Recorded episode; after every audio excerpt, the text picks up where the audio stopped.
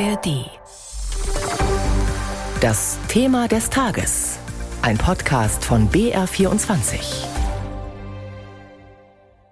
Mit Jörg Brandscheid. Europas Kampf gegen den Klimawandel gleicht einem Marathon. Je weiter die EU-Staaten vorankommen, desto anstrengender wird es.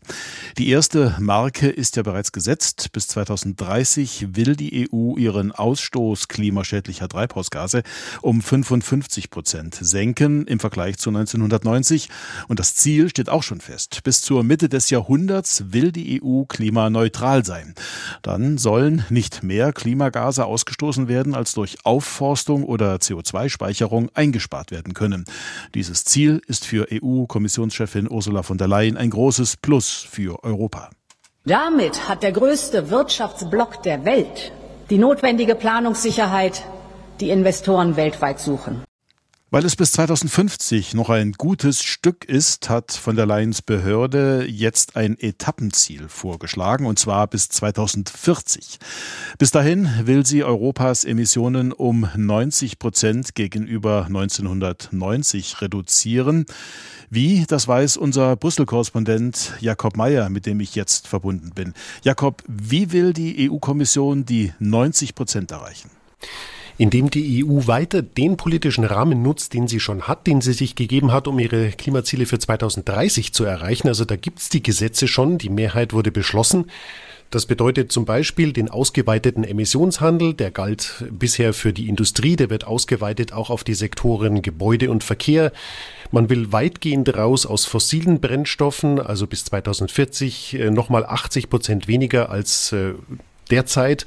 Man will die erneuerbaren Energien ausbauen, also noch mehr Energie aus Sonne, Wind und Wasser. Wie gesagt, konkrete Gesetze gibt es für diesen Bereich schon und konkrete Gesetze für das, was die Kommission jetzt da vorgeschlagen hat, also das 2040er Ziel, die gibt es noch nicht und die wird es auch erst nach der Europawahl mit einer neuen Kommission geben.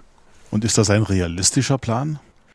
Ich würde sagen, ja. Also äh, wenn man die Gesetze, die Europa schon hat, konsequent umsetzt, rechnet die Kommission vor, dann kommen wir 2040 fast schon bei minus 90 Prozent Emissionen raus, also konkret bei 8, minus 88 Prozent. Also im Grunde, wenn die Mitgliedstaaten das alles umsetzen, was auf den Weg gebracht wurde, dann haben wir es fast schon geschafft. Aber wie gesagt, machen müssen es die Mitgliedstaaten. Also Klimaschutz, der wird nicht in Brüssel gemacht, sondern in den 27 EU-Ländern und die müssen sich jetzt deutlich anschauen anstrengen. Du sagst es, die Mitgliedstaaten, auf die kommt es an. Wie steht denn Deutschland im Vergleich da? Sind wir mit unserer Klimapolitik Vorbild oder stecken uns da andere eher in die Tasche? Vorbild sind wir eher auf den internationalen Klimakonferenzen. Da kommt Deutschland vergleichsweise gut weg. In Europa schaut es anders. Also da, da sind uns äh, zum Beispiel Dänemark und Estland voraus, wenn es um Klimaziele und deren Umsetzung geht. Estland kommt zum Beispiel bei den erneuerbaren Energien besonders gut weg. In Deutschland sehen Umweltexperten Licht und Schatten. Also wir haben uns große Ziele gesteckt, aber da ist noch nicht sicher, ob wir die erreichen werden. Auch bei uns mehr erneuerbare Energien, das ist gut. Dagegen tut sich zu wenig bei Heizung und Dämmung und im Verkehr. Da wurde das Klimaschutzgesetz in Deutschland ja sogar noch aufgeweicht, indem die Ziele nur insgesamt erreicht werden müssen und nicht mehr pro Sektor. Deutschland sagt ja Nein zur Atomkraft. Europaweit gesehen spielt Atomkraft auf dem Weg zu weniger Emissionen weiterhin eine Rolle. Haben wir da aufs falsche Pferd gesetzt? Geht es nicht ohne Kernkraftwerke? Die EU-Kommission setzt jedenfalls bei ihrem Plan für 2040 drauf, vor allem auf kleine Reaktoren zur dezentralen Versorgung von Industrie und Haushalten. Ob die wirklich effizient und kostengünstig sind, das ist allerdings noch unklar. Da gibt es viele Untersuchungen, so richtig sicher ist man sich da nicht. Und in der Frage ist die EU einfach gespalten. Also Frankreich, Polen setzen auf Kernenergie, Deutschland, Österreich, Spanien sind dagegen. Da ist sich Europa uneins. Sicher ist, dass, was das Erreichen der Ziele betrifft, alle gemeinsam an einem Strang ziehen müssen. Aber ist Umwelt- und Klimaschutz überhaupt gerade das Thema, an das alle auch mit Elan rangehen? Der Elan lässt jedenfalls nach vor der Europawahl im Juni. Also Staaten wie Frankreich oder Belgien zum Beispiel, die drängen nach den Bauernprotesten, die wir gerade erleben, auf weitere Ausnahmen für Landwirte. Beide Länder haben auch eine Pause bei Umweltvorschriften verlangt, schon vor einem Jahr. Und auch im EU-Parlament dreht sich der Wind. Da hat die christdemokratische EVP-Fraktion, da sitzen auch die Europaabgeordneten von CDU und CSU drin, wichtige Umweltgesetze blockiert.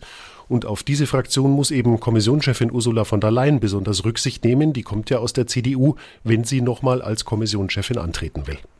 Informationen von Jakob Meyer aus Brüssel. Dankeschön. Und wir wollen uns jetzt noch eine Möglichkeit, CO2 zu reduzieren, genauer anschauen. Sowohl bei den Vorschlägen der EU-Kommission als ja auch zuletzt bei der Förderstrategie für Kraftwerke der Bundesregierung kommt immer wieder die CCS-Technik ins Spiel, also CO2 abzuscheiden und unterirdisch zu speichern. Gabi Gerlach hat mit Simon Plentinger aus der Redaktion Landwirtschaft und Umwelt gesprochen und nach den Chancen dieser Technik Technologie gefragt und auch, wie man sich das genau vorstellen muss. Also beim Speichern sprechen wir über leere Erdgas- oder Erdöllagerstätten oder über poröse Gesteinsschichten, die mit Salzwasser gefüllt sind, so grob in einem Kilometer Tiefe. Da kann man CO2 reinpumpen. Das kann dann da auch langfristig bleiben, kann sogar mineralisieren, also fest werden. Das wird auch schon gemacht in anderen Ländern, ist aber eben auch nicht ganz ohne Risiken, vor allem auch für die Umwelt. Also klingt nicht nach einem Allheilmittel beim Klimaschutz. Also überspitzt gesagt, funktioniert nicht, dass wir hm, fröhlich weiter CO2 produzieren, es wird dann eh wieder abgesaugt. So viele Kapazitäten sind halt gar nicht da, um sie irgendwo zu speichern. Außerdem muss man unterscheiden, wo kommt das CO2 her. Es wird immer darüber gesprochen, das aus der Luft rauszufiltern. Diese Technik gibt es. Das klingt immer ganz toll. Das ist auch eine tolle Technik. Die größte Anlage, die es bisher gibt, reicht für 500 deutsche Haushalte. Die andere Geschichte ist dann immer CO2 da abzuscheiden, wo es entsteht, in der Industrie und dann zu speichern. Und da ist jetzt eben die ganz große Diskussion, wo machen wir das? Machen wir das bei der Energieerzeugung oder machen wir das nur bei den Emissionen, die sich sozusagen nicht mehr vermeiden lassen? Und das ist jetzt gerade genau die große Diskussion. Hm, da sind wir dann bei diesen 10 Prozent, die sich nicht anderweitig reduzieren lassen. Wäre denn im Prinzip so ein CO2-Speicher, wie er dann auch aussieht, bei uns in Bayern denkbar? Also de facto jetzt gerade nein, weil die CO2-Speicherung ist in Deutschland verboten. Die ist nur zu Forschungszwecken erlaubt. Das könnte sich ändern. Klimaschutzministerium arbeitet gerade an einer neuen Strategie dazu.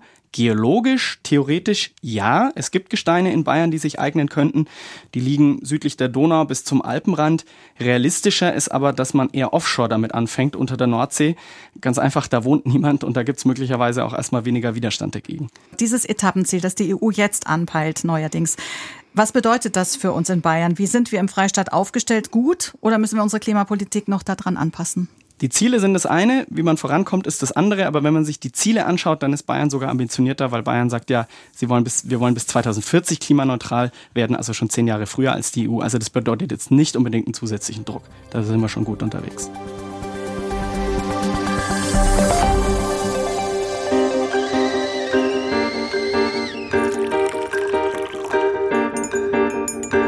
Mit Warum?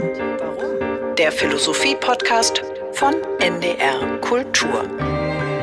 Hallo, hier ist Tee mit Warum, der Philosophie-Podcast vom NDR. Ich bin Denise Mbay. Ich bin Sebastian Friedrich. Eine Frage, eine halbe Stunde lang Philosophie. Ein Becher Tee dazu. Und wir im Gespräch, nicht nur mit uns gegenseitig, sondern mit Philosophinnen. Wir schauen in die Philosophiegeschichte. Und fragen bei Menschen aus dem täglichen Leben, was sie zu unseren Fragen so sagen. Zum Beispiel, was macht uns sicher? Was schafft einen Sinn? Kann Sprache gerecht sein? Wie kann sich eine Gesellschaft verändern? Wir freuen uns, wenn ihr dabei seid. Bis bald bei Tee mit Warum.